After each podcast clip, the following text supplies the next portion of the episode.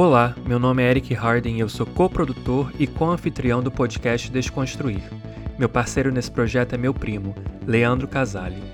O podcast Desconstruir debate política, história e questões sociais e centraliza perspectivas esquecidas ou silenciadas. Estamos aqui toda semana com novos convidados.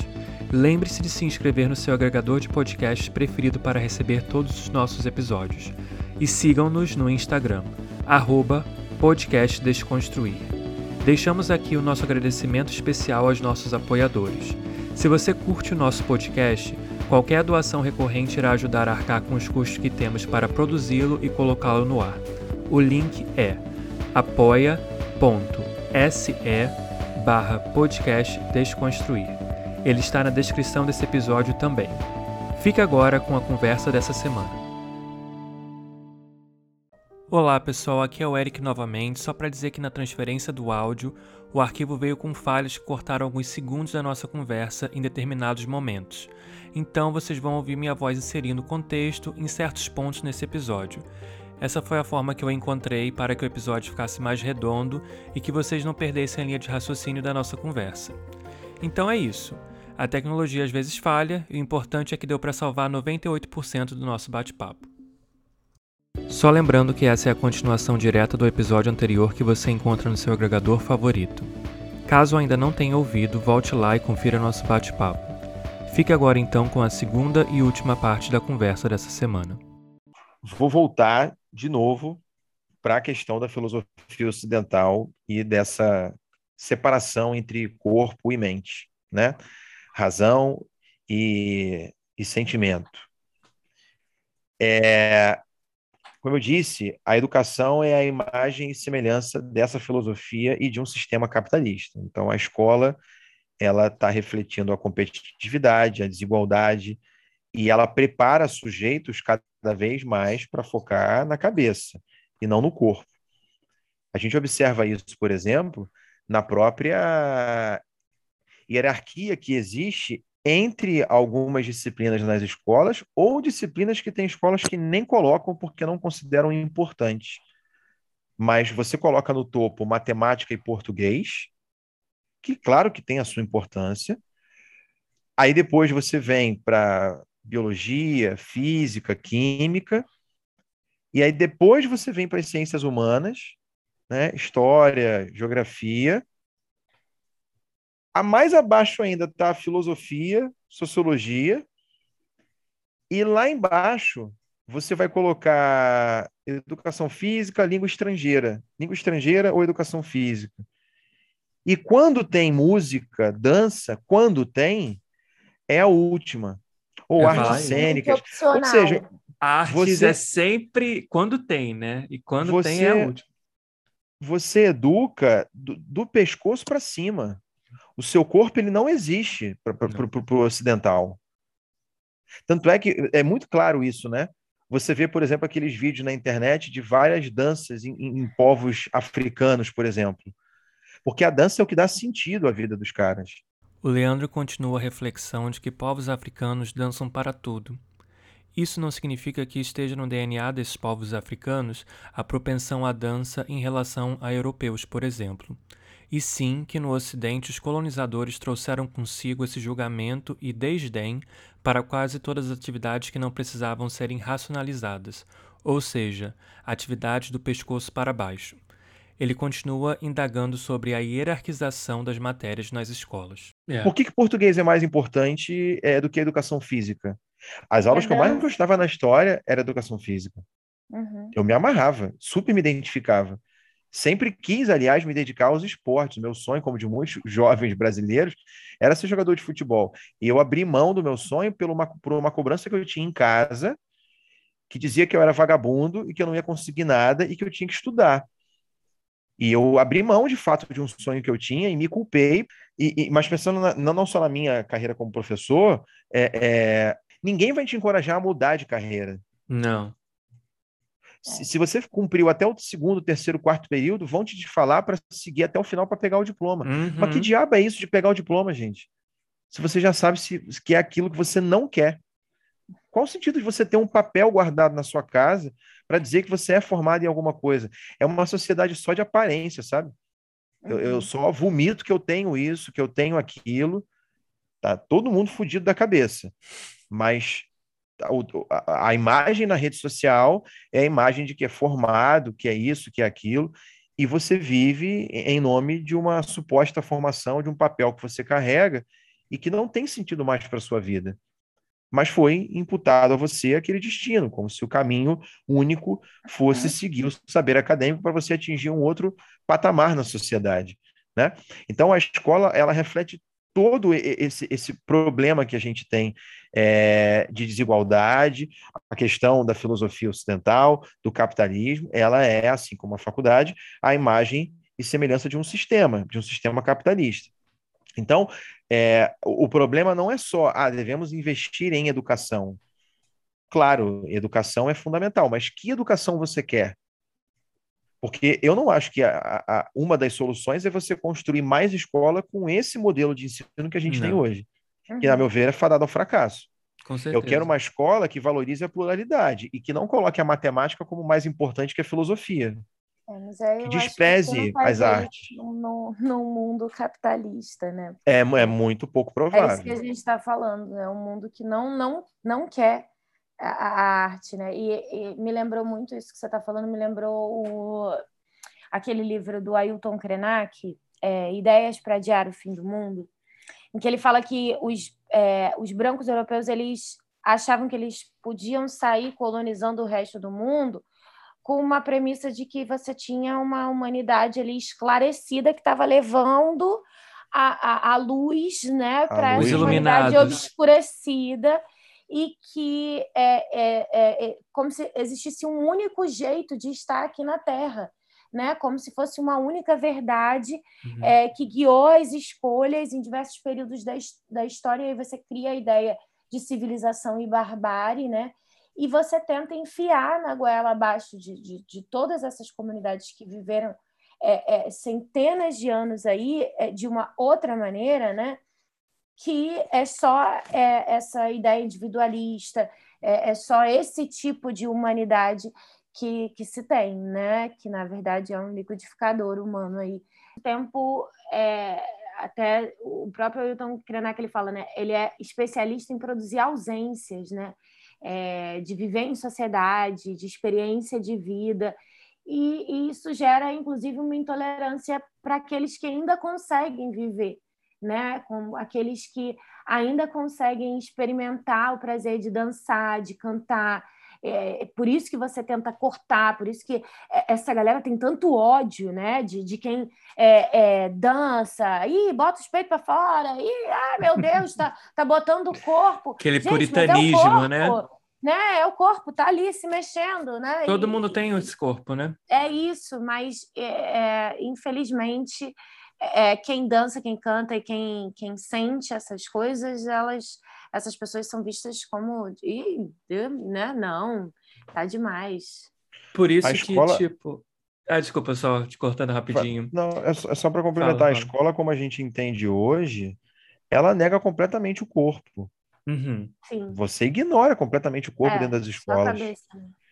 Que tipo de, de. Na faculdade e na escola, né? Na, não é só na faculdade.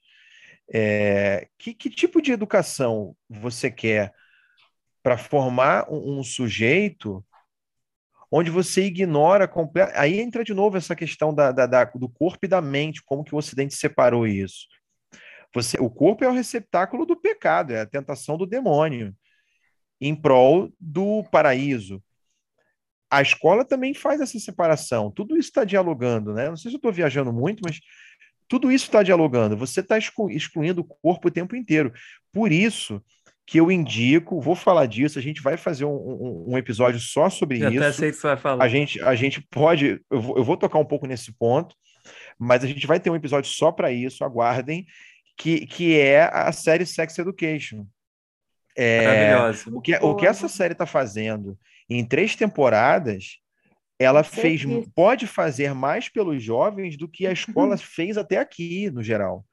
A escola não discute corpo, a escola não discute sexo, não discute sentimento, não, não olha para para as individualidades, né, para as singularidades desses sujeitos. Ela forma uma massa que vai entrar ali no tal do mercado de trabalho.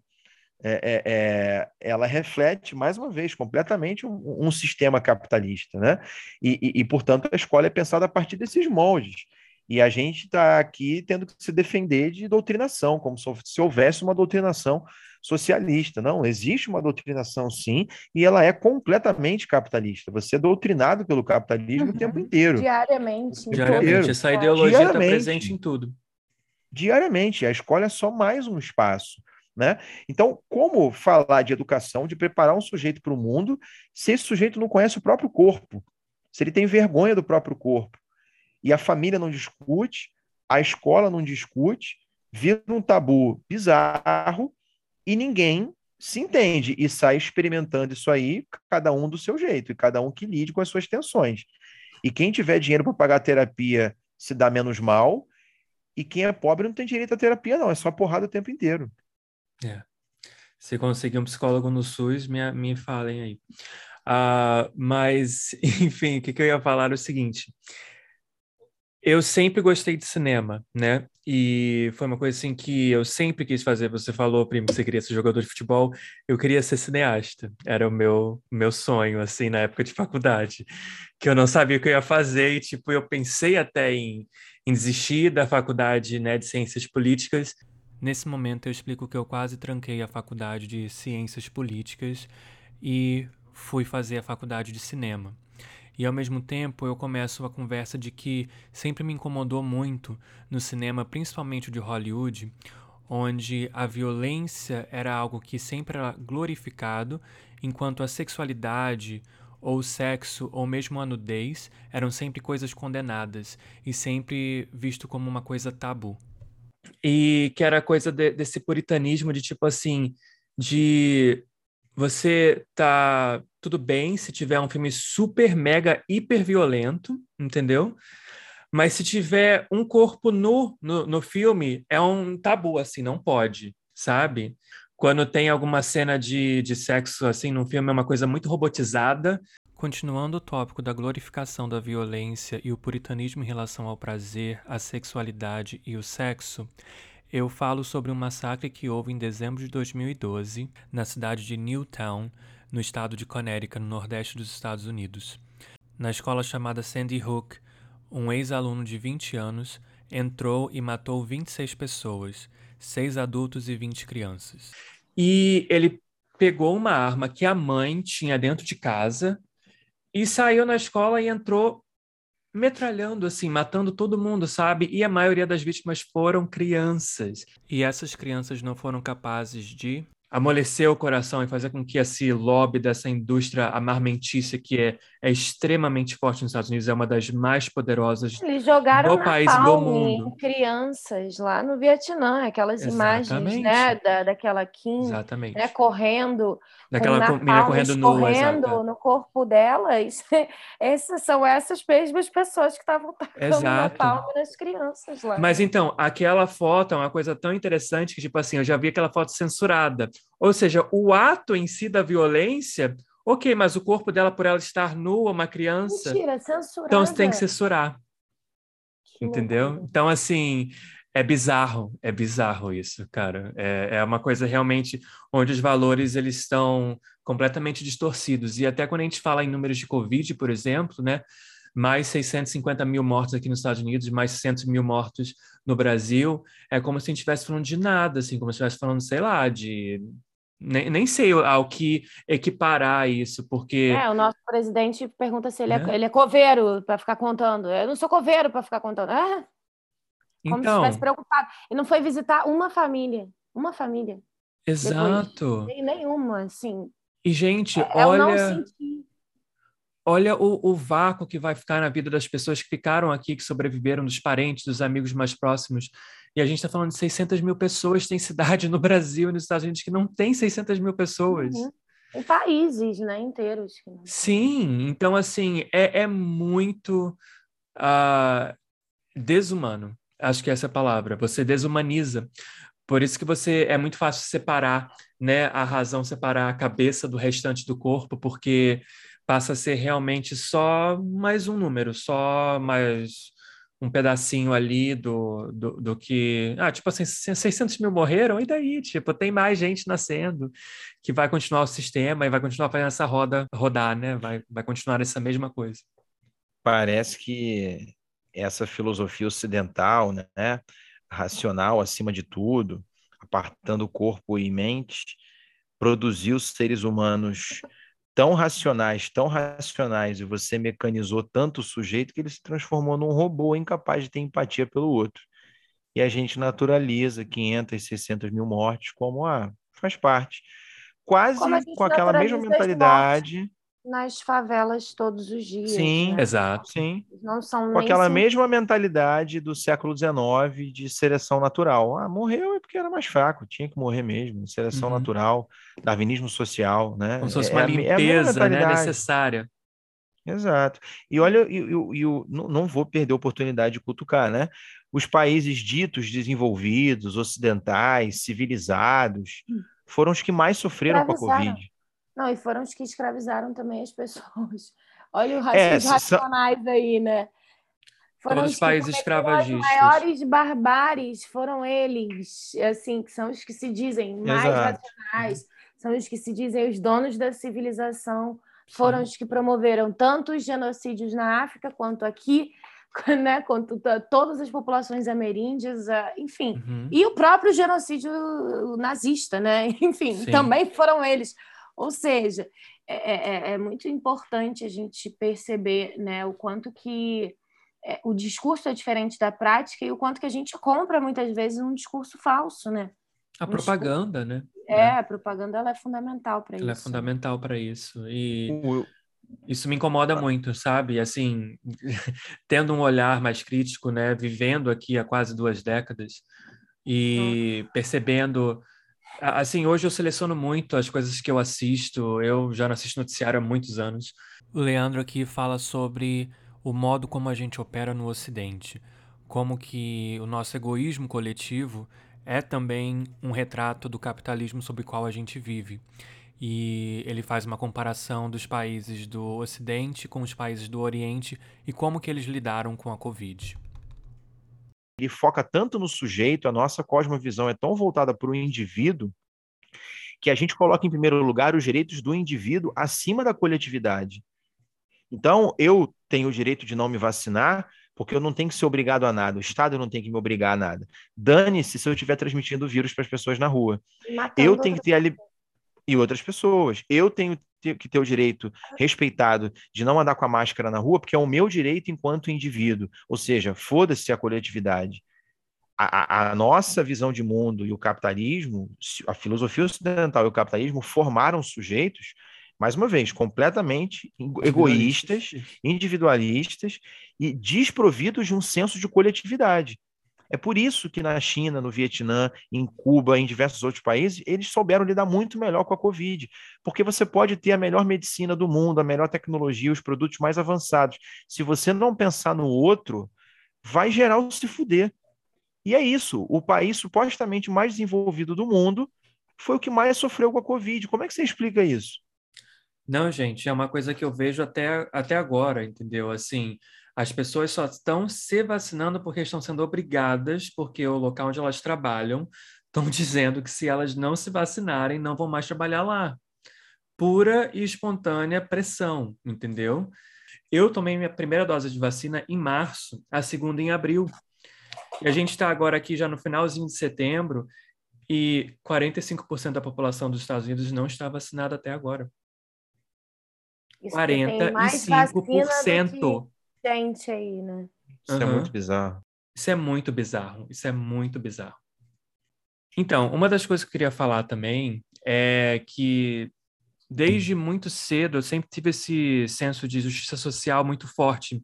Até saiu essa semana o um episódio com o Tássio Leonardo, né, que ele estava falando sobre uh, intolerância religiosa, basicamente, né, bolsonarismo, né, cristianismo.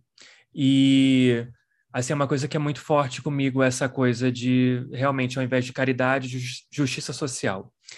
E uma das coisas também que ficou muito claro para mim ao longo assim dos anos e comigo mesmo na minha própria na minha própria vida e vendo esse meu processo também de autoaceitação, né? Porque como você mesmo falou, prima, né? A gente não não tem assim um domínio sobre o nosso corpo, né? O corpo é deixado de lado, a gente não se conhece, uh, não tem nem aula de educação física. Tudo, né? ou de artes, né, de dança, qualquer coisa para você poder colocar para fora aquela coisa, né, de, de, atuação, sei lá, tem sorte da, das escolas que tem aula de teatro, né, não sei, ou de dança, alguma coisa assim. E ficou muito claro para mim, vendo também alguns documentários, como um que a gente até comentou já aqui, que se chama Silêncio dos Homens, está disponível no YouTube, e outros também. Qual é o que você falou, Roberta, que eu já assisti, mas eu sempre esqueço o nome? Living. The Mask Isso. You Living, a máscara que você é, é que você na qual é onde você habita, né? É, algo assim.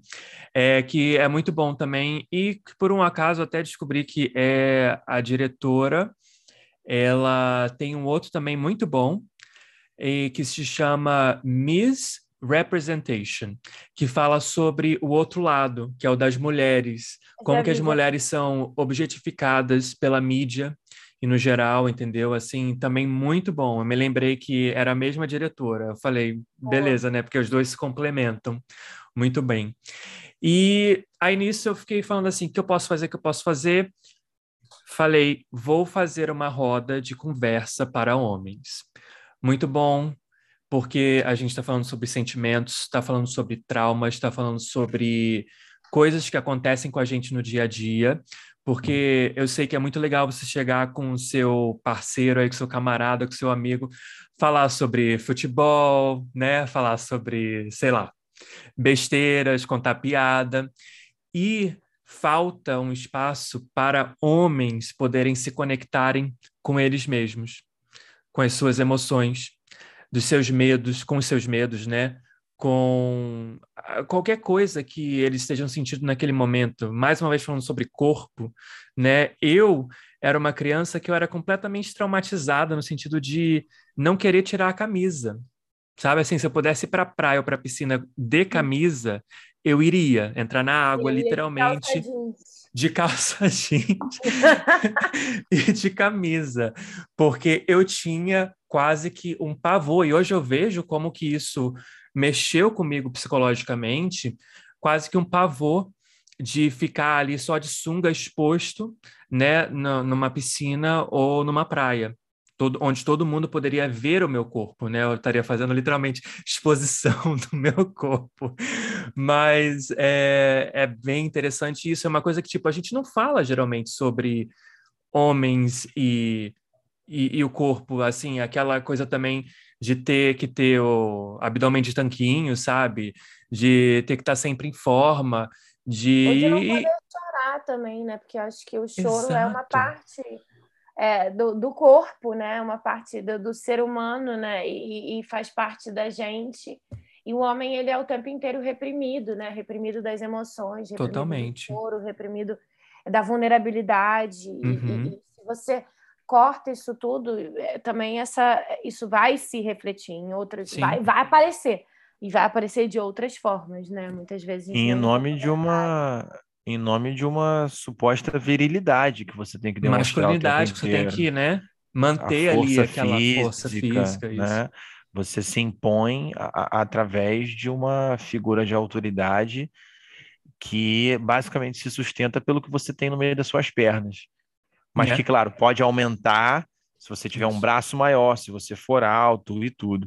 Uh, eu e a Roberta, a gente conversa muito sobre as nossas experiências em sala de aula e ela constantemente relata, assim como outras professoras, é, como que há alunos, homens, que desrespeitam muito mais nas aulas das mulheres, mas nas aulas dos professores, né, das figuras masculinas, eles não, não se sentem tão à vontade para falar determinadas coisas e se portar de determinadas maneiras, como, por exemplo, na aula dela, na aula de outros interromper, professores. Interromper, interromper, gente, Exato. interromper a nossa fala, interromper eh, porque eh, eu acho que isso daí que vocês estão falando, eu não tenho como também dissociar isso do patriarcado, né? Totalmente. é, do capitalismo. Exato, capitalismo. Eles, são, muito. eles se retroalimentam. É, tanto é racismo, né, o patriarcado, essas coisas, elas estão todas interligadas porque elas fazem com que É. uma elite continue no poder. Claro que ai, mas tem uma pessoa, tem uma mulher que virou bilionária. Tá bom, gente, mas assim, a gente está falando né, do todo. Olha para todas as sociedades, olha para Sim. em todos os lugares. Infelizmente, a gente não vê as mulheres, a gente não vê pessoas trans, a gente não vê pessoas LGBTQIA+, Não. a gente não vê pessoas negras. Então, é, é- é isso tudo que é feito, eu acho que de alguma forma também contribui para reforçar essas, é, essas posições que foram colocadas dentro da nossa sociedade, né? Então, é, até você é, cortar essa vulnerabilidade do homem, né? E você limitar os, as emoções e os sentimentos, eu acho que faz parte de um processo que te é, limita de sentir. E se você não sente,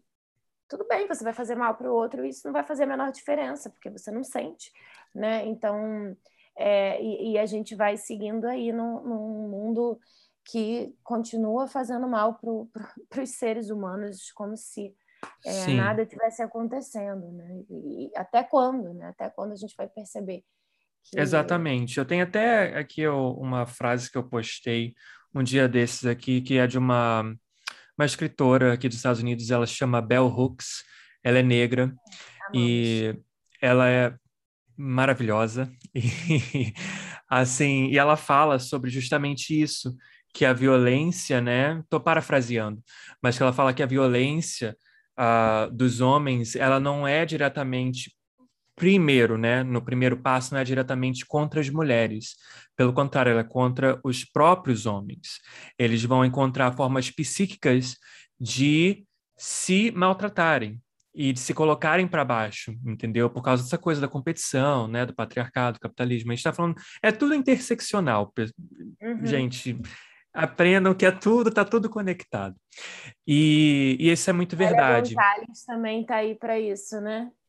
Acho O que a? Lélia, a Lélia Gonzalez ela também Ah. traz exatamente essa questão aí que você está falando, que é de você não separar é, é, todas essas violências, né? E essas violências elas é, é, têm consequências para a sociedade que a gente está vivendo hoje, né? Claro.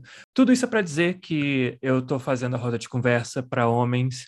É um espaço seguro, um espaço onde a gente está debatendo várias coisas, várias questões. Tem espaço para todo mundo. Tem espaço para homens trans, para homens cis, para homens pretos, asiáticos, de onde não importa, entendeu? Corpos gordos, magros, não importa o que for. É, a gente quer criar uma coisa plural, ah, uma comunidade realmente onde a gente possa se ajudar. E eu resolvi abrir para as pessoas poderem fazer através do Zoom. Então, não importa onde elas estejam, no Brasil, aqui nos Estados Unidos, elas podem se juntar a gente. Estou fazendo em português justamente porque eu queria me conectar com as minhas raízes brasileiras. E os homens que ouvem nosso podcast são pessoas com um senso de equidade, um senso de justiça social mais aguçado, que fazem críticas construtivas e estão dispostos a se tornarem homens melhores para si mesmos, para suas famílias e para a sociedade no geral. Então, eu estou abrindo assim para as pessoas que possam ouvir essa, esse episódio do podcast, para elas se juntarem.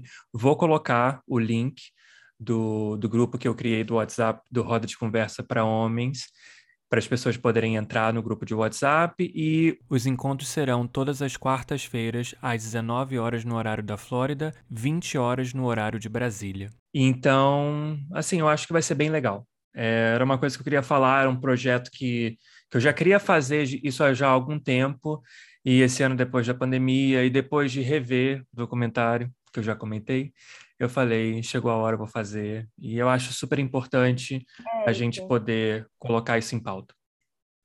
Vou só te falar uma coisa. Eu passava esse documentário, é, o Mask e o Living, para os meus alunos, normalmente de primeiro ano. Ah, E era bizarro. É, as, as, as reações eram, assim, impressionantes. Eu sério? tinha sempre alunos chorando, Chorando. sempre. É, enfim, são maneiras bem importantes da gente valorizar também essas outras é, versões de, de nós, né? De nós mesmos. De nós mesmos e tipo de masculinidades, de vivências, né? No, num dos encontros que a gente fez, É, eu tava. O legal é que, tipo assim, a gente tem pessoas gays, tem pessoas heterossexuais, então, assim, é realmente bem interessante como que as experiências, apesar de a gente estar tá falando de orientações sexuais diferentes, né? Como que elas são semelhantes. E como que a gente, como ainda quando ainda é menino, né, na fase ali do 6, 7, 8, 9, 10 anos, todas essas coisas já são colocadas na nossa cabeça, já são, já começam a ser cobradas. E tipo, eu queria jogar videogame com seis anos, mas já estava me cobrando já minha primeira namorada, sabe? Uhum.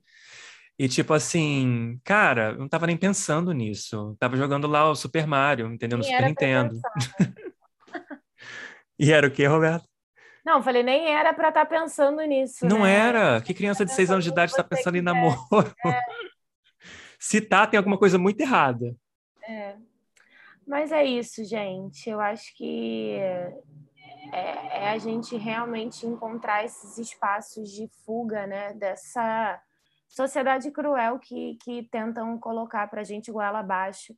E se a gente não, não faz isso aqui, se a gente não é, traz essas questões também para no, o nosso dia a dia, a gente vai entrar aí nessa loucura aí dessa, dessa sociedade que não, não consegue olhar para o outro, né? E onde é que a gente vai chegar? Né? Olha onde que a gente está chegando. É, estamos, é, exatamente, estamos chegando. Né? Já estamos chegando.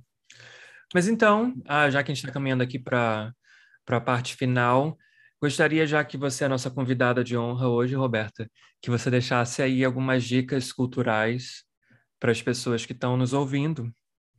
O que, que você recomenda? eu acho que eu vou indicar aí outras é, visões, né? Tem primeiro acho que a Chimamanda, né? Que eu já indiquei. Eu vou, vou só é, trazer a galera que eu já falei, acho que aqui hoje, mas que tem, tem contribuído bastante para me ampliar as visões de outros saberes, né, para além desses saberes ocidentais, enfim, é, que seria tanto a Chimamanda, né, com o perigo de uma história única, é, o Luiz Antônio Simas com filosofias africanas e o Ailton Krenak com ideias para adiar o fim do mundo e o outro livro dele que é, lançou depois, que agora não está me vindo o nome.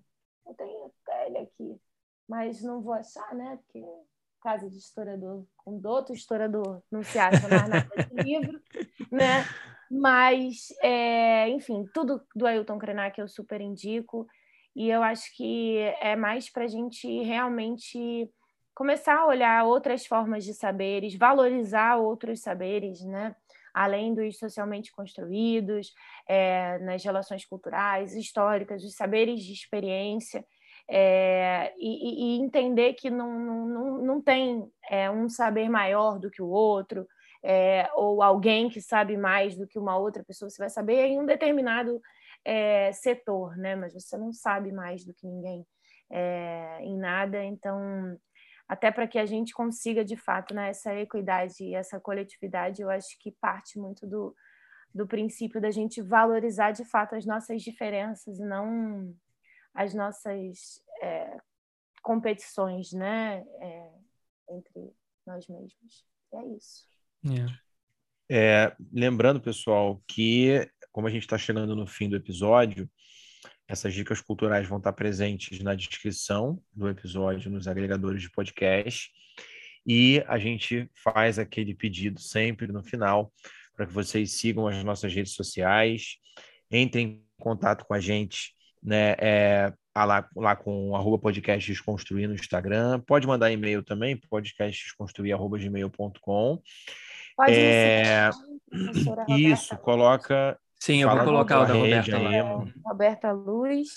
A gente vai botar também na descrição do episódio. Até eu e... vou seguir também. Isso aí. E vamos colocar também o nosso link da nossa campanha no Apoia-se. Se vocês gostam do nosso podcast, querem ajudar é, com qualquer contribuição, é sempre bem-vinda. É, a partir de um real mesmo, qualquer centavinho já está ajudando Sim. muito a gente. Mas ainda assim, se você não puder, compartilha, marca os teus amigos né, nessa postagem, manda no grupo da família, causa discórdia mesmo, já que o algoritmo gosta de treta, quanto mais Sim. treta, mais ódio, mais audiência, joga a gente também na, na, na, na jaula com os leões, nesses Jogue lá. bizarros, vai que tem um doidão que escuta, né, e odeia a gente, e compartilha para outros odiosos também, e a gente vai ganhando audiência a partir do ódio. também. Poxa, mas né? o contrário também, né, Primo? Não, a gente claro, ganha audiência a partir é... do amor também, né, não só claro, do ódio. Mas é, mas é porque a gente vive numa sociedade tão doente que, infelizmente, o ódio tem mobilizado muito mais as pessoas, e o algoritmo joga, o algoritmo é produzido por seres humanos, né, então é. ele joga o jogo do racismo, ele joga joga o, o jogo da, da misoginia, do patriarcado. A gente já até acho que tocou isso em um dos nossos outros episódios, né? Então compartilha para quem você quiser, aquela história, né? Aqui a gente está crescendo, então falem bem, falem mal, mas falem da gente. Uhum. E assim a gente vai conseguindo tocar o maior número de pessoas, nem que seja para incomodar, para gerar algum tipo de, de incômodo para tirar a pessoa daquela zona de conforto, né? Para desconstruir mesmo, que é a proposta desse, desse podcast. Então vai estar tá lá o link do Após para vocês ajudarem. Eu sempre falo no final, né, que tipo é, o propósito é abrir corações e mentes, né? Então, quando a gente tem um tópico assim que pode ser um pouco mais polêmico, digamos assim, eu acho que essa polêmica, às vezes a pessoa pode começar a dar o play lá, né? E tipo assim, falar assim, eu quero ver o que, que esses idiotas vão falar sobre, sei lá, X tópico, né? Mas, de repente, também a pessoa pode até se surpreender, entendeu? Eu acho que a gente também não pode perder essa capacidade de poder nos surpreendermos com as pessoas e com as coisas. Muito obrigado, meu amor, por ter aceitado o convite e a gente certamente vai te chamar outras vezes, porque a gente tem outros tópicos. Aos pouquinhos a gente vai é, contemplando né, todas as nossas listas, os assuntos que a gente quer trabalhar tudo no seu tempo.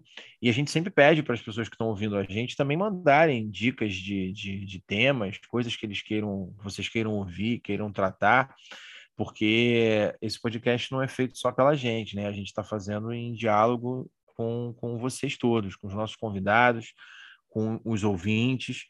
É, eu já recebi muita dica de, de, de tema de pessoas aleatórias em conversas assim na sala de professores de aluno em sala de aula, de gente nas próprias redes sociais e convidados nossos que vieram e indicaram outras pessoas.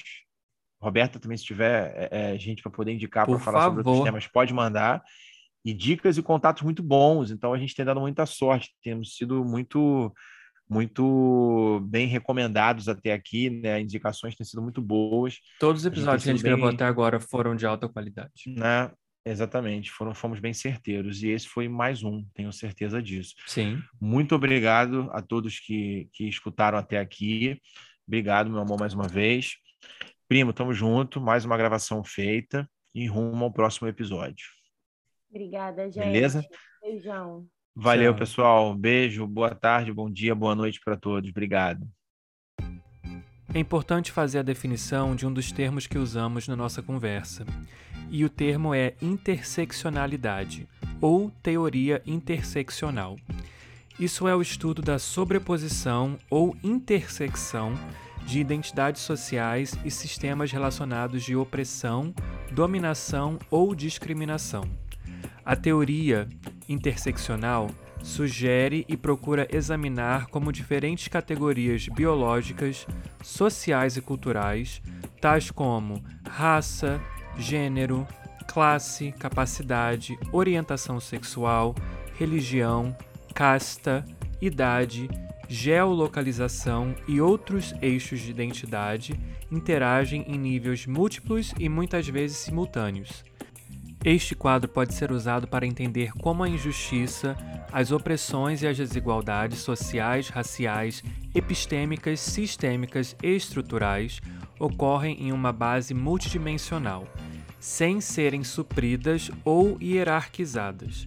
A interseccionalidade sustenta que as conceituações clássicas de opressão dentro da sociedade, tais como racismo, sexismo, classismo, colonialismo, patriarcalismo, machismo, capacitismo, xenofobia, bifobia, homofobia, transfobia intolerâncias baseadas em crenças não agem independentemente uma das outras, mas que essas formas de opressão se interrelacionam, criando um sistema de opressão que reflete o cruzamento de múltiplas formas de discriminação. Obrigado mais uma vez por ouvir o podcast Desconstruir. Um agradecimento em especial aos nossos apoiadores. O que você puder contribuir conosco no apoia será muito, muito bem-vindo. Sua doação recorrente de qualquer valor irá ajudar a arcar com os custos que temos para produzir e colocar o nosso podcast no ar. O link do Apoia-se é apoia.se barra podcast Desconstruir. Ele está na descrição desse episódio também. Inscreva-se no seu agregador de podcast favorito para receber todos os nossos episódios assim que forem lançados. Nos vemos e trocamos ideias lá no Instagram, arroba podcast Desconstruir. Sua resenha de 5 estrelas no seu agregador preferido é uma excelente forma de divulgar nosso trabalho. Isso nos dá maior visibilidade, por exemplo, no Apple Podcasts, Spotify e Google Podcasts, e faz com que mais pessoas possam descobrir nosso trabalho. Se você curtiu essa conversa, compartilhe o episódio com outras pessoas. Nada substitui a propaganda boca a boca. Nossa intenção é de que as conversas do podcast Desconstruir agreguem conhecimento e ajudem a expandir os corações e as mentes dos nossos ouvintes atuais e dos que ainda virão. Pode ter certeza de que fazemos tudo isso com muito carinho e dedicação. A gente quer saber: o que você vai desconstruir hoje?